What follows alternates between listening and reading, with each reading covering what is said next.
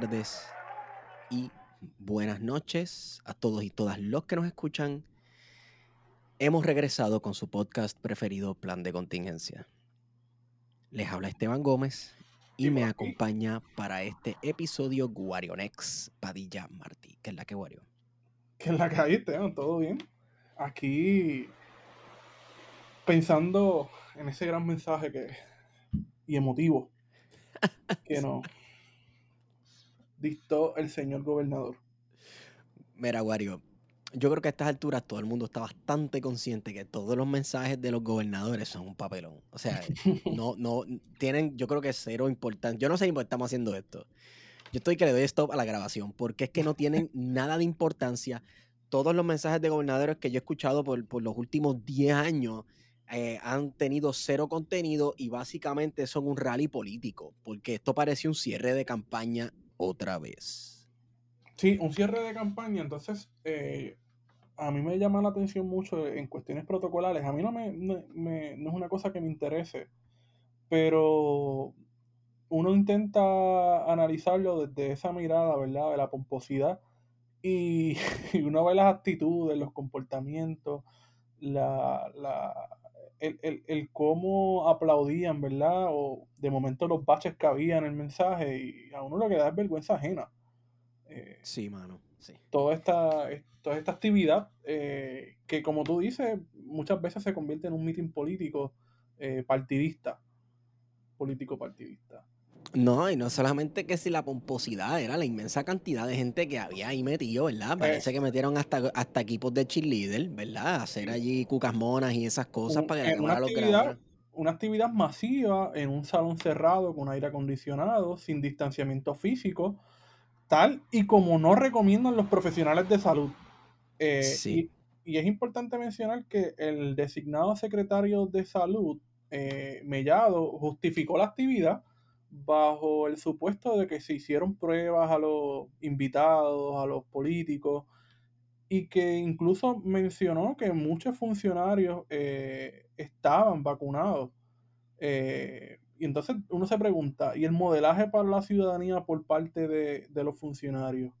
¿Con qué cara le piden eh, a la ciudadanía que mantengan distanciamiento, que incluso no visiten a sus familiares si estuvieron en contacto con personas eh, de COVID o que estuviesen, estuvieron en una actividad eh, multitudinaria como, como la de hoy o con qué moral el gobernador anuncia una nueva orden ejecutiva sobre el COVID-19 haciendo una actividad masiva como la volvimos a las 10, volvimos a, encerrarnos en las casas a las 10 de la noche de los negocios a cerrar a las 9. Entonces, ¿cuál es la lógica de la planificación para batallar esta supuesta amenaza que nos está, bueno, no supuesta porque es una El enemigo, le llamó el enemigo. El enemigo. Y, entonces es bien interesante porque en términos políticos, no de salud pública, sino estrictamente en cuestiones políticas, eh, esta orden ejecutiva es una derrota eh, para Pierluisi y gente como Manuel Sidre, por ejemplo. Y digo que es una derrota porque representa el revés a las intenciones iniciales de la reapertura que tenía la administración de Pierluisi a principios de enero. Básicamente se han dado contra la pared y dijeron, ok, pues todo este proceso de reapertura que estábamos haciendo, vamos a tenerle que poner una pausa. Todavía hoy estamos grabando a las 9 de la noche del miércoles 7 de abril no ha salido el informe eh, de rastreo y de monitoreo de las escuelas que hace el Departamento de Salud.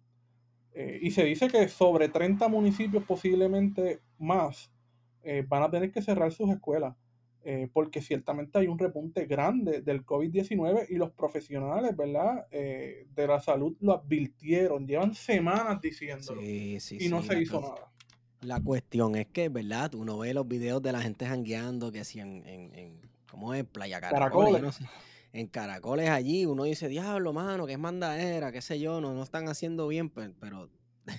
el gobierno, El gobierno, exacto. Y nuestros políticos cuando dicen que batallar el COVID es responsabilidad de todos, y que es como que... El propio secretario de salud, que es un demagogo, es un tipo muy político en ese sentido, ¿verdad? Este de poder justificar actividades como esta o, justificar la que fue la toma de posesión. Sí. Eh, en un momento en el que en aquel momento todavía no se estaban haciendo pruebas masivas como se están haciendo ahora, ¿verdad? Porque ahora el problema es, uno de los problemas es que no necesariamente la gente se está haciendo pruebas a pesar de que están disponibles estos eventos masivos que hace eh, el sistema municipal de rastreo.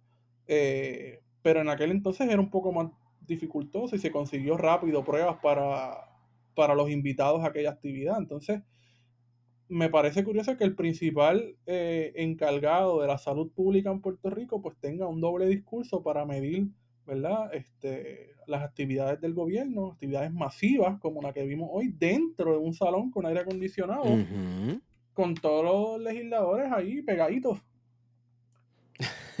estaba todo el mundo ensaldinado. bueno, ahí estaba Tomás Rivera Chat al ladito, al ladito de Mariana Nogales. debía estar, Mariana debía estar vacilando. la socera que tenía Tomás era una cosa, olvídate. Ah, no. No sabía dónde meterse. mira, nosotros ayer hablamos sobre eh, con Luis Herrero. Eh, que hablamos con Luis Herrero todos los martes de 5 y media a 6 de la tarde en martes de contingencia. Radio Isla. En Radio Isla, exacto. Radio Isla 1320, Radio AM. Eh, hablamos con él, ¿verdad? Sobre qué, tipo de sustancia iba a tener este mensaje. Y claro, eh, no nos equivocamos porque eh, un montón de promesas vacías y vamos a entrar en eso ya mismo. Y claro, al final habló sobre la estadidad, lo cual desató el papelón que vimos al final de, la presentación, ¿verdad? Del discurso del gobernador. Yo creo que fue lo mejor de este, de esta, de este mensaje. Ah, siempre, siempre se puede contar con el Partido Popular Democrático para ponerse con esas estupideces. anyway, mira, yo estaba escuchando eh, y los mensajes de Estado como el que dio hoy el gobernador Pierluisi se supone que te diga, eh, sea un tipo de estado de la cuestión, ¿verdad? ¿Cómo es que va corriendo la cosa? Sin embargo, él no, estaba hablando del presente, él estaba hablando del futuro y vamos a hacer... Pero mira, antes, antes de entrar, ¿verdad? Las cosas que dijo sobre el futuro, hay una, una cosa que él dijo al principio, muy interesante, a mi juicio, que era reconocer, o, o, por lo menos era un reconocimiento por parte de él, de Pierluisi, de que estamos en una situación política, ¿verdad? Sumamente polarizada y hizo un llamado a la unidad.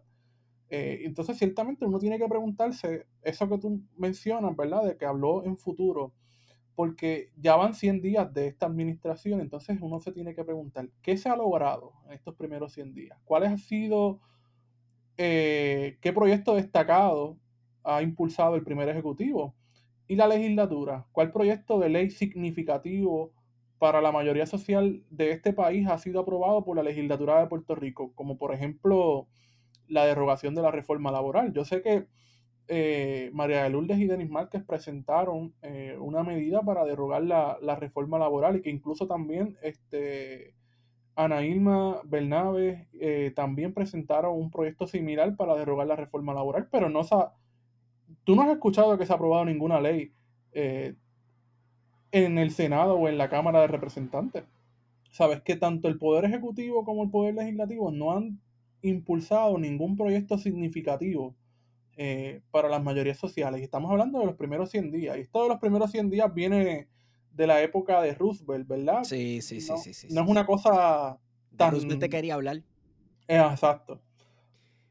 Eh, eh, esta cuestión de medir, ¿verdad? ¿Por qué se hacen los primeros 100 días? Sí, en efecto viene de la época del presidente Franklin Delano Roosevelt y quería entrar a hablar de Roosevelt porque yo lo que estaba escuchando es, bueno, este es el, nuevo trato parte 2. Sí. Yo me, yo me dejo llevar por Pierluisi y este tipo es Franklin Delano Roosevelt en el 1930 y no sé qué. Y el Stockwell, perdón, el Stockwell recibiendo los millones de... Exacto. Entonces, ven acá.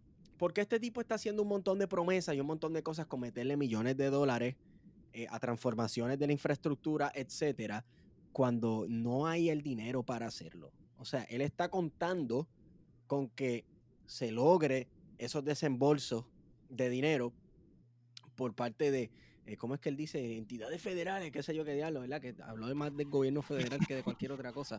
Sí, estamos hablando de, fondos de miles de millones de dólares que están aguantados por parte del Departamento de la Vivienda Federal, precisamente por señalamientos al gobierno anterior. Pero mira qué curioso, ¿de qué partido sería el gobierno anterior? Esas son las cosas que, a veces se les olvida a los políticos, porque, por ejemplo, estamos hablando que para, para los fondos CBDG eh, de vivienda eh, son unos 6 mil millones, para la infraestructura son 8 mil millones, este, y para los municipios, para rehabilitar los cascos urbanos, eh, y hacer obras en los municipios, estamos hablando de, cerca de, 6 millones por cada municipio. ¿Sabes? Son un montón de, dinero que va a tener a la mano el gobierno de Puerto Rico a través de estos fondos de reconstrucción y que ese dinero ha estado aguantado. ya estamos hablando que ha pasado cuatro años del paso del huracán María y que ese dinero no ha llegado. ¿Y por qué no ha llegado? Bueno, porque el gobierno de Puerto Rico eh, gobierno PNP, vista eh, que admira la forma republicana de gobierno de los Estados Unidos. Por más que digan que son demócratas.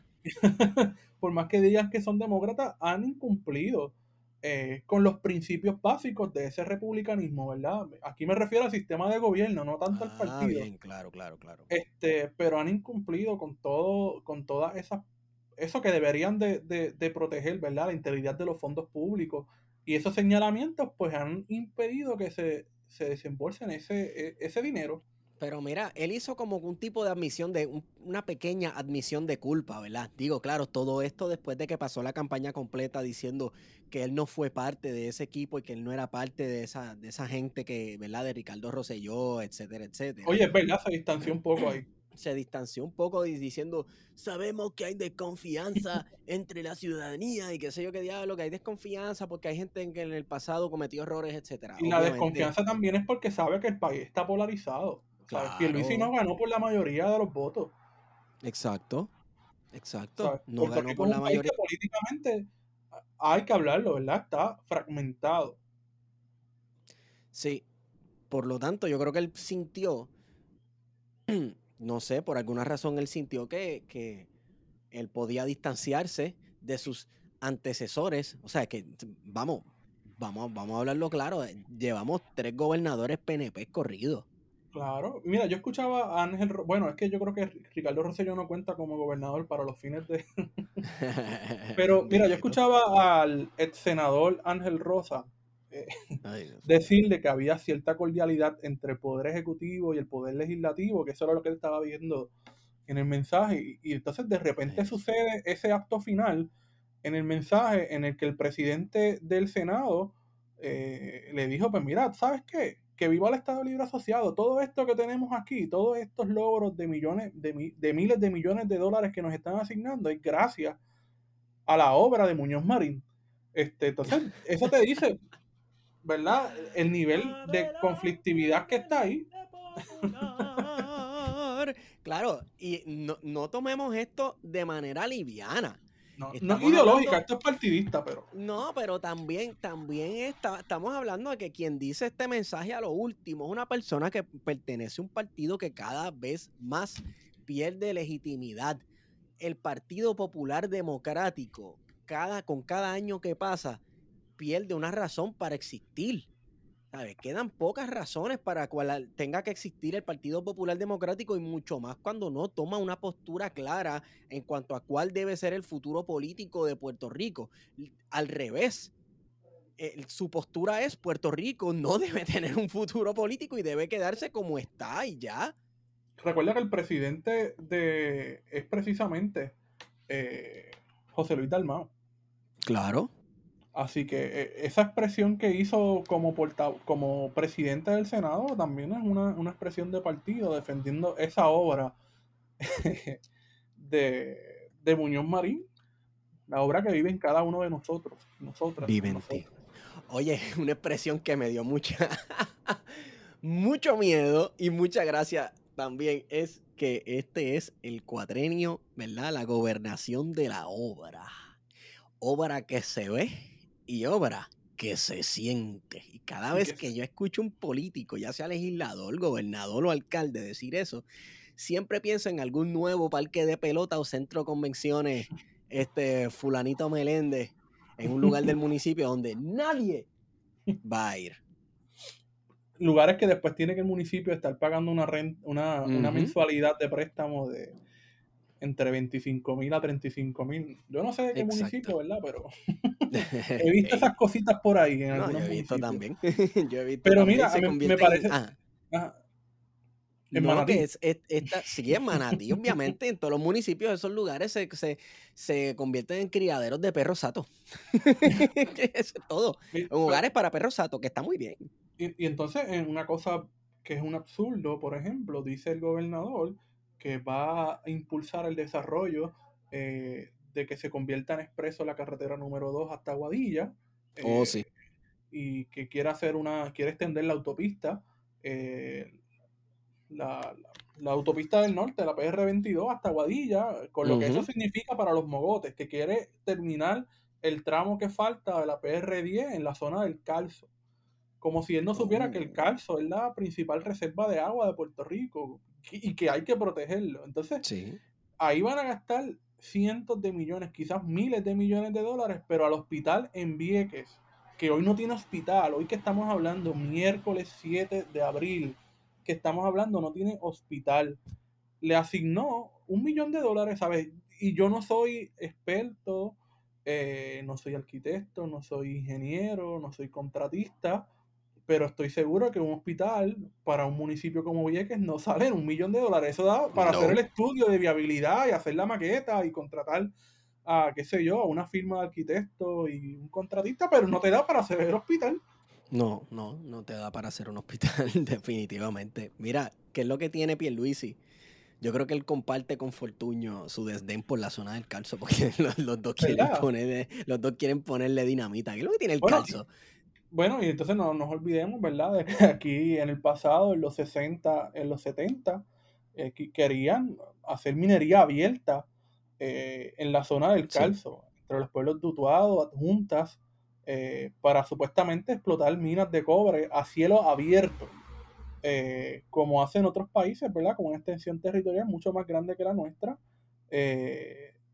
y, con lo que iba a impactar, ¿verdad? al medio ambiente, incluso al agua, porque como he dicho, el calzo es precisamente una de las principales reservas de agua en un momento en el que ya se está hablando de que, que no se está hablando, es que ya hay guerras de agua en el mundo. sí, sí a mí me parece, ¿verdad? Bien, bien contradictorio todo esto, porque ahora que mencionas lo de Fortunio, eh, Fortunio hizo una, un estado de emergencia energética eh, para la construcción de un gasoducto desde Peñuela, Guayanilla Peñuela, que iba a cruzar la cordillera central, precisamente por la zona del Calzo, eh, hasta San Juan. Y lo hizo con un estado de emergencia, que básicamente lo que hizo fue eh, hacer un proceso expedito para la, otorgación de contratos. Y por ahí se fueron eh, cientos de millones de dólares que todavía no sabemos dónde están.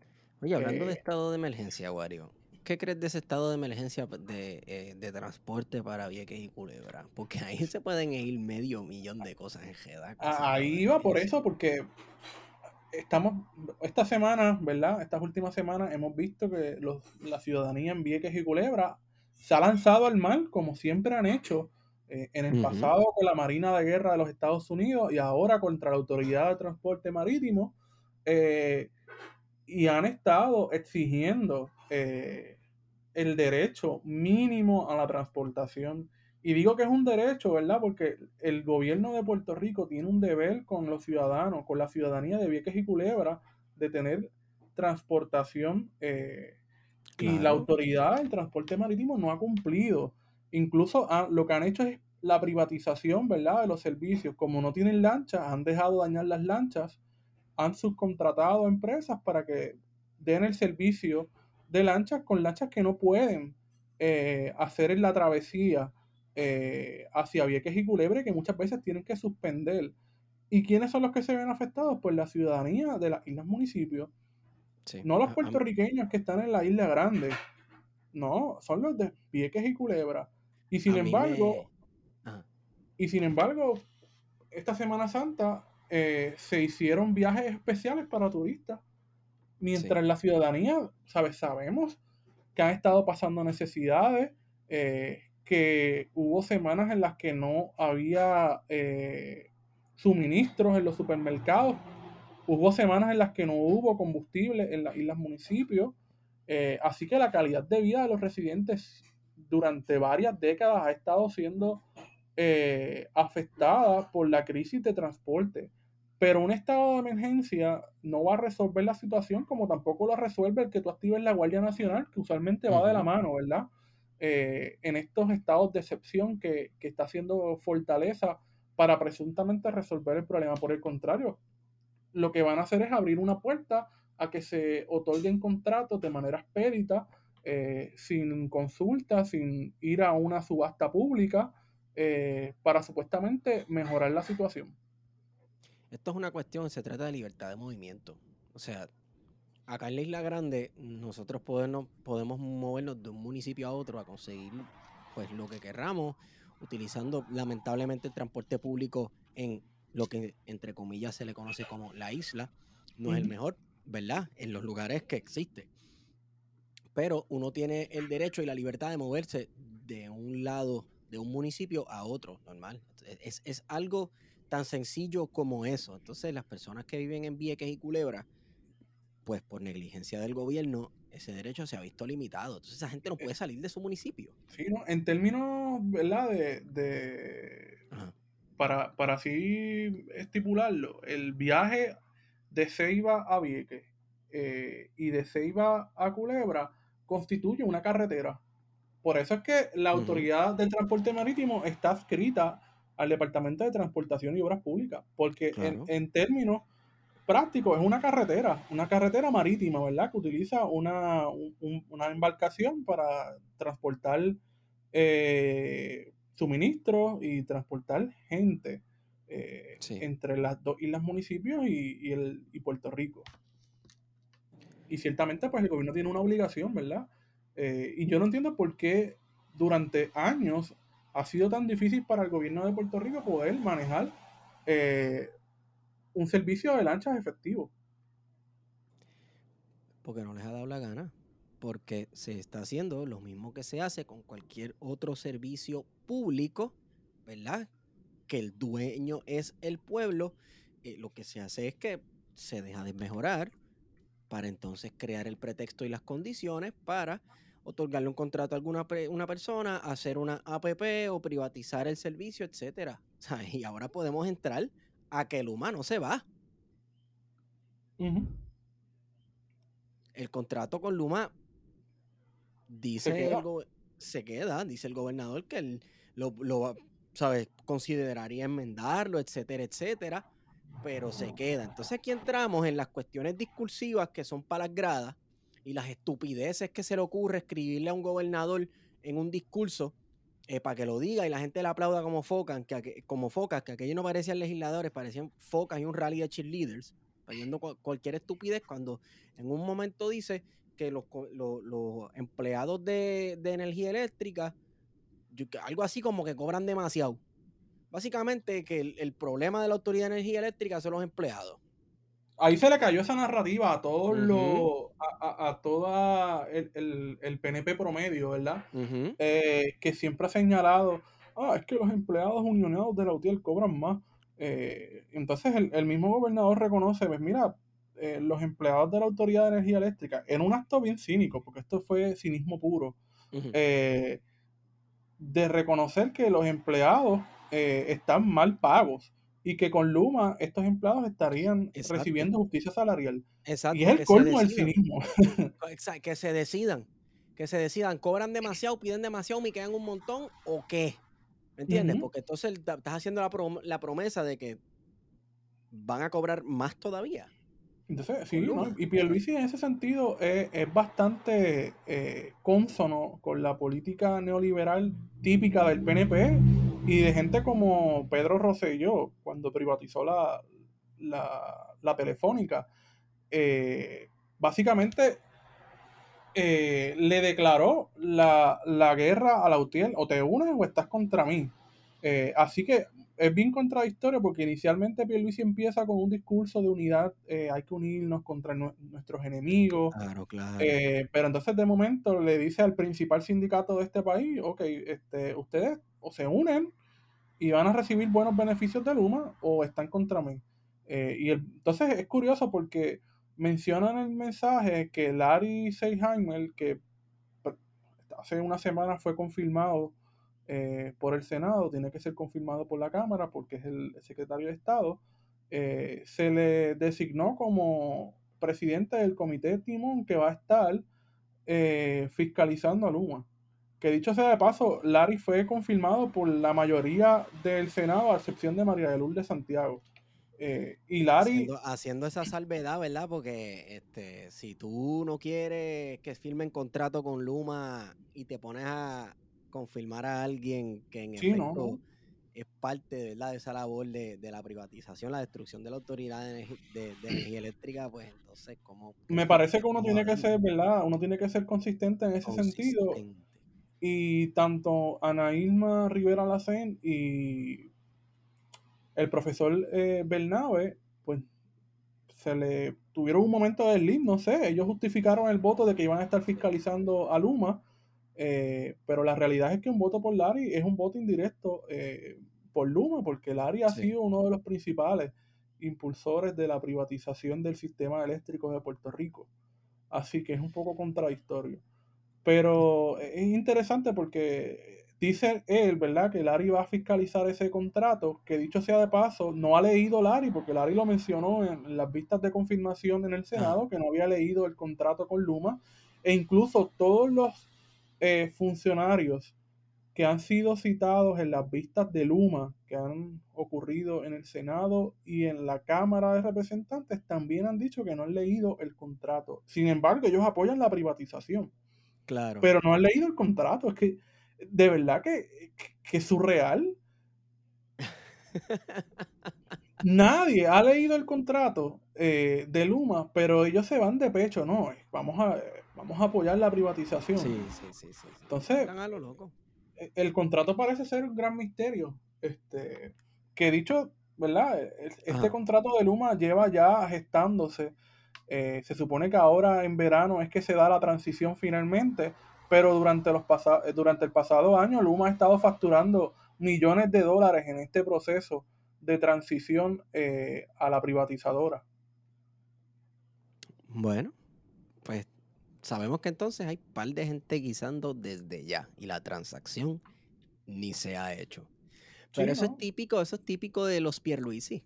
Ahí estaba Cari, ¿viste a Cari? Tenía un traje, papá, parecía... ¿Ella es la primera dama o cuál es la función de ella? Yo, yo me pregunto, ¿a ella le cobija la ley de ética? Porque uno la ve en todas las reuniones eh, que tiene que tiene Pierluisi, ¿verdad? Su hermano. y, y, ella, sabemos que ha sido cabildera, ¿sabes? En esas discusiones que tiene Pierluisi con otros funcionarios, eh, hay información privilegiada que puede beneficiar a uno de esos cabilderos. Eh, ¿sabes? ¿Dónde está la oficina de ética gubernamental en todo esto? ¿Cuál es el rol que, está haciendo Caridad Pierluisi en Fortaleza? ¿Por qué se le ve en las reuniones eh, de los secretarios de agencia? a mí me preocupa eso, porque los Pierluisi, como tú dices, son gente de la peor calaña, empezando por su padre, que fue uno de los responsables de, los desalojos, eh, de los llamados eh, invasores de terrenos, incluso que dieron paso al asesinato de Adolfina Villanueva. Y eso sucedió con el papá de, de Dato curioso. Sí, es que es la misma gente, es la misma gente siempre. Los mismos apellidos los mismos enemigos de la clase trabajadora que hoy en televisión le declararon la guerra, en efecto, a un cuerpo de trabajadores. Esto es increíble. Eh, la historia de este país se repite una y otra vez, eh, como si fuera, no sé, algún tipo de circo, que era lo que parecía ese discurso del gobernador de hoy.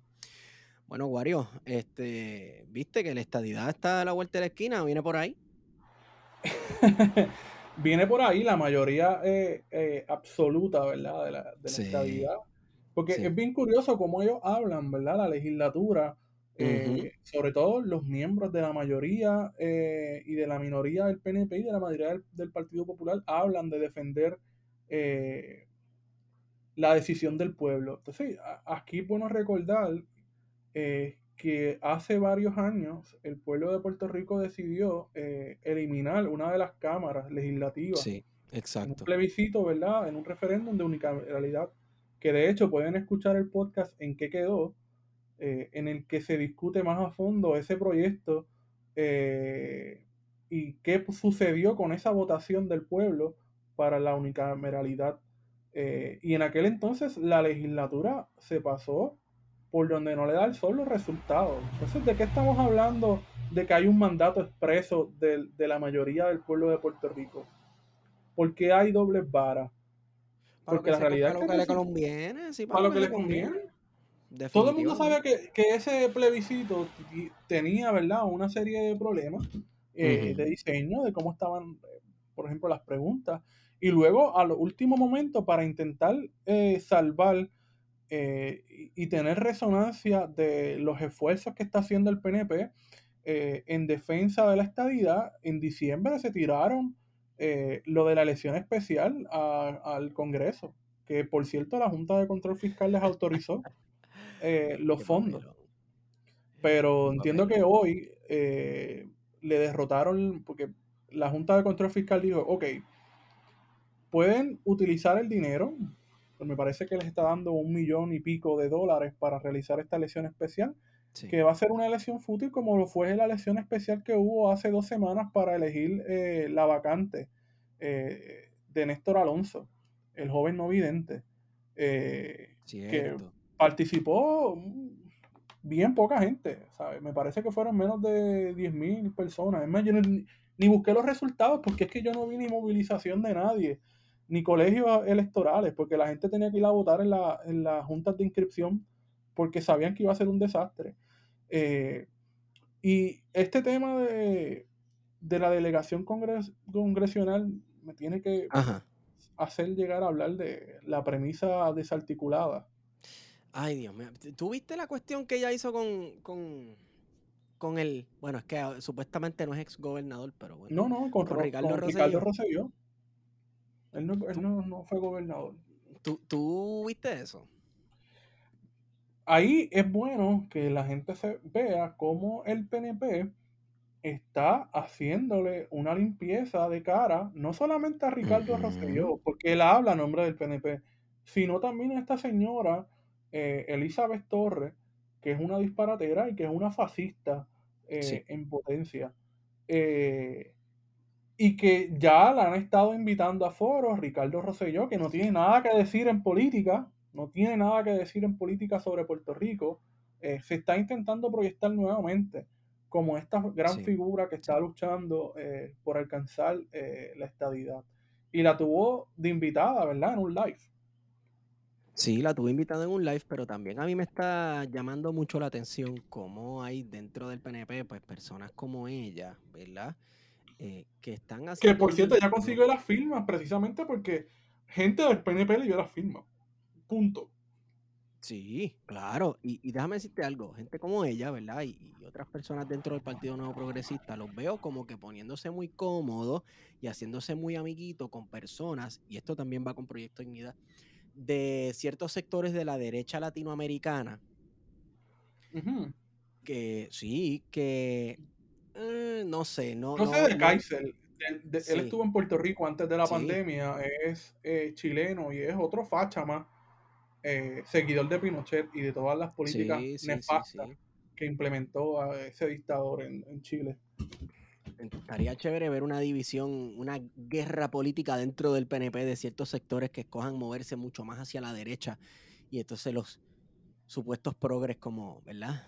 Los, Young Dems y, y, Pierluisi. Bueno, pero por ahí está también Agustín, ¿cómo es que se llama? Agustín Laje. Laje, Laje Agustín Laje. Que también está en sintonía con gente de Proyecto Dignidad y con gente del PNP. Sí. Eh, y esos son los supuestos intelectuales, ¿verdad? de, de la derecha, de la extrema derecha eh, latinoamericana que han estado mm, con presencia en gran parte del continente.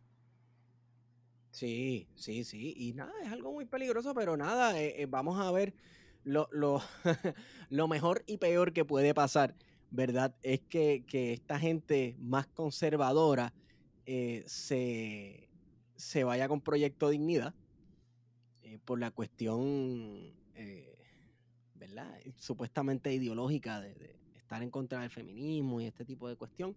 Y, que eso mueve votos, ¿sabes? Nosotros pensamos que no, pero la realidad, eh, en cierta manera objetiva, es que eso sí mueve votos, eso mueve gente, eh, porque hay gente que está en un negacionismo extremo, que es ridículo. Eh, y, ciertamente tenemos una tarea bien grande que hacer en las calles este, contra esa gente, porque da miedo lo que uno está, lo que uno está viendo, la cantidad de seguidores que tienen. Este, entonces el problema que tenemos es que si, si los combatimos y los exponemos públicamente, reciben apoyo. Y si no, también. Sí, porque claro, e, es, son organizaciones como estábamos hablando con, con, Herrero la semana pasada en el programa Martes de Contingencia de 5 y media a 6 por Radio Isla 1320. Estábamos hablando con él que estos movimientos tienen un discurso que si triunfan en algo, pues cool, eh, se legitiman. Pero si los derrotan en algo, se, legitima su discurso de que son parte de una comunidad perseguida. ¿Verdad? Así que es bien difícil bregar con esto. Es bien difícil bregar con esto. ¿Verdad? Cuando se utiliza el discurso de, de que el, mismo discurso que se utiliza dentro de una iglesia del cuerpo de Cristo y los tiempos, ¿verdad? De la iglesia primitiva, cuando la iglesia era perseguida por el imperio, por el imperio romano antes de que se hiciera este, la religión oficial del Estado. Pero, eh, eh, pues bueno, lo han adaptado al, al, al discurso político como este, el remanente fiel. Tú sabes, y eh, a mí me está sumamente peligroso eso. Y se reitero también, si Puerto Rico se convierte en una república independiente, el que se crea que esto va a ser una república socialista, comunista, Cuba parte 2, está no, no, para nada. súper equivocado. O sea, solamente... Rivera Chávez, a veces aquí eh, hay que combatir. Sí. Eh, ¿sabes? Hay que combatir a esa gente, pero duro. Hay que combatirlos duro porque esto sería una república de derechas, ¿verdad? Solamente basta con echarle un vistazo a la mayor parte de nuestra clase política para ver este, hacia dónde van los vientos en cuanto a, a qué tipo de república sería Puerto Rico definitivamente, loco. O sea, esto fuera tú sabes, Nicaragua sé que eh, eh, es una mierda, sería una mierda al lado de nosotros. Y hablo de Nicaragua no por lo de comunista ni nada de esa mierda. Pero incluso podemos hablar de, lugares como Venezuela, como el, neopentecostalismo ha estado insertándose en el proyecto eh, bolivariano chavista. porque incluso los sectores de izquierda no están exentos, ¿verdad? De todo este neopentecostalismo que se ha estado dando. Eh, en Latinoamérica y que ciertamente ha penetrado el gobierno, penetró el gobierno de Nicaragua perfectamente. Y tenemos a, una gente, a, Daniel Ortega, que fue comandante de la revolución sandinista, de momento un tipo extremadamente conservador, este, que le rindería pleitesía a Gille Ávila y a otros personajes eh, pentecostales puertorriqueños. Claro. Eh, y que ciertamente pues preocupa. Claro, claro. Eh, y déjame decirte que en, Puerto Rico yo creo que no sería la excepción. Yo creo que eh, si Puerto Rico se hace una república independiente, eh, personajes como Jorge Rashki tomarían una importancia magna dentro de cómo funcionaría ¿verdad? nuestra idiosincrasia política en el país. Definitivamente habría una como una reinstauración de la clase sacerdotal, ¿verdad? que a veces existía en las sociedades del mundo antiguo y el mundo clásico. Increíble, mano. Pero nada, este, Wario, vamos a hablar un poco de ese, ese gran broche de oro. Digo, antes de eso, antes de eso, eh, mano, yo estoy viendo todos estos billones y trillones y cuatrillones, ¿verdad? Que está hablando Pierluisi del, del, del nuevo trato de Pierluisi, el New Deal de Pierluisi. Y, y solamente pienso en la Junta de Control Fiscal, ¿verdad? En, qué va a autorizar y qué no va a autorizar todo esto, de todo esto. Y que, por cierto, la, la, Junta de Control Fiscal eh, es la que va a imponer el presupuesto, ¿sabes? Aquí la legislatura ni el Ejecutivo tiene vela en ese entierro. Es la, la, el presupuesto de la Junta de Control Fiscal va a ser el presupuesto de, Puerto Rico. Punto y se acabó. Eh, así que en ese sentido uno tiene que cuestionarse eh, la labor de la legislatura, ¿sabes? Yo no entiendo cómo la legislatura, si quisiera posicionarse en este momento, eh, haría su propio presupuesto. Y para el carajo el presupuesto de la Junta de Control Fiscal, pero como la clase política de la mayoría parlamentaria, en este caso del Partido Popular, no está dispuesto al enfrentamiento, pues las cosas van a seguir.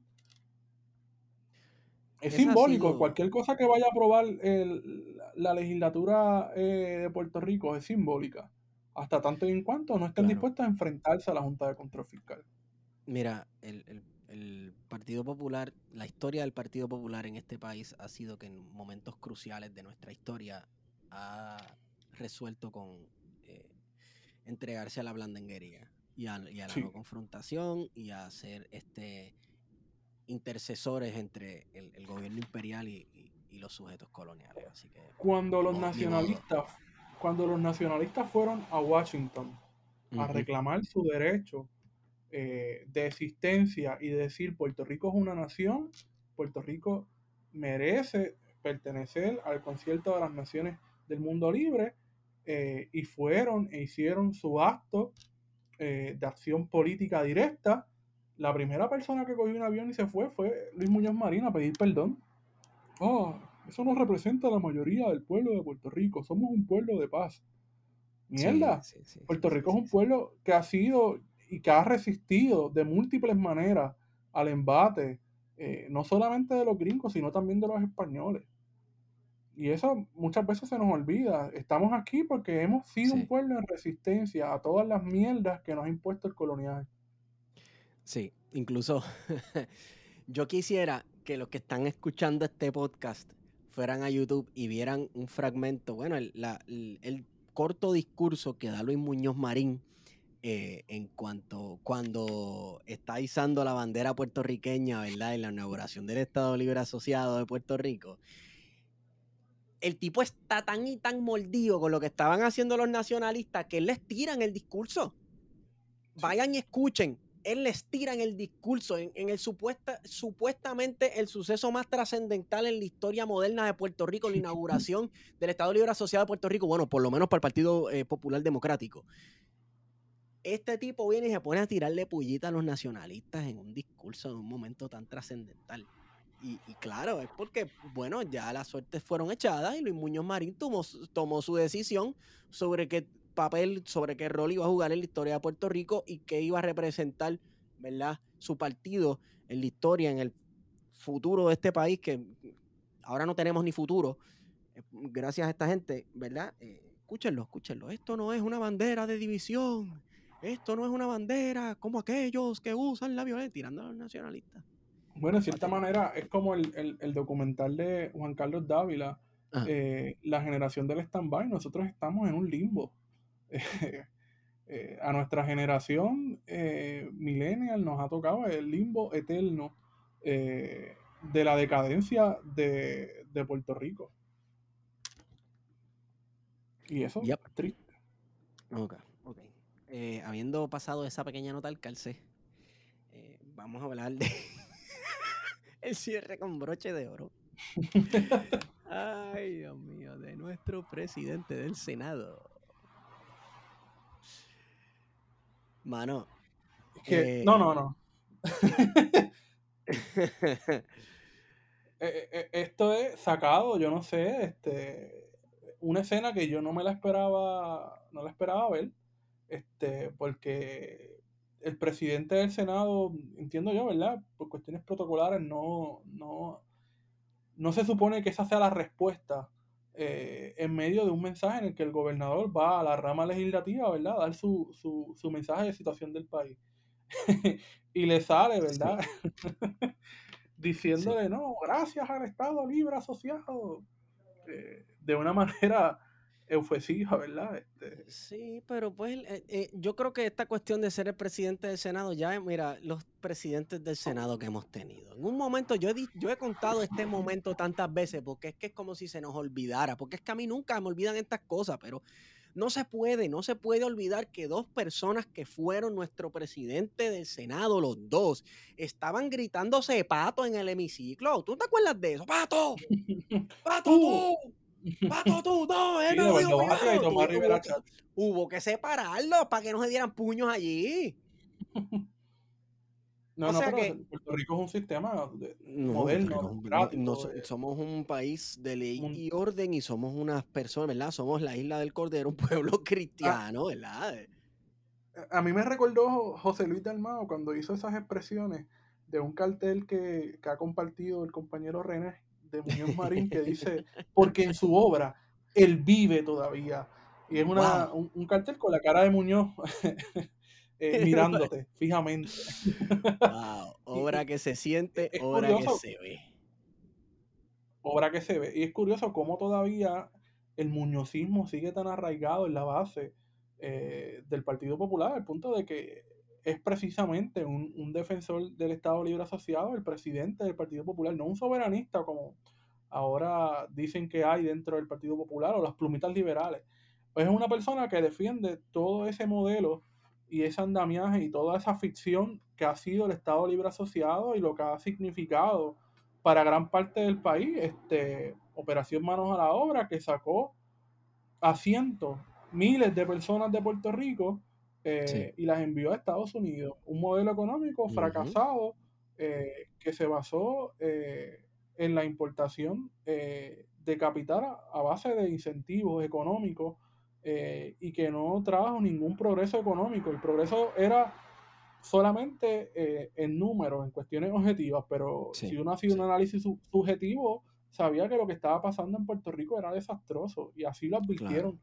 Eh, lo advirtió el independentismo y lo advirtieron académicos serios en aquel entonces y nadie le hacía caso porque supuestamente el Estado Libre Asociado de Puerto Rico era la vitrina de la democracia, lo mejor de los dos mundos el progreso que se ve y se siente.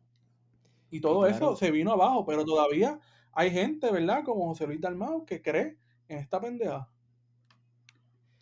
Sí, en una pendeja que es un aparato político económico de la Guerra Fría que tenía un propósito en, la, en el panorama geopolítico, ya lo cumplió, ya no hay que, tú sabes, no hay, no hay razón por la cual mantener esto, ni los mismos Estados Unidos como que se preocupan tanto de hablar del tema.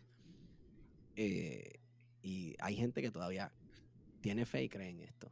Pero bueno. Eh, no, más, está cabrón que hay gente que todavía cree en esto. Qué lindo y qué bueno es el Estado Libre asociado de Puerto Rico. Aguario.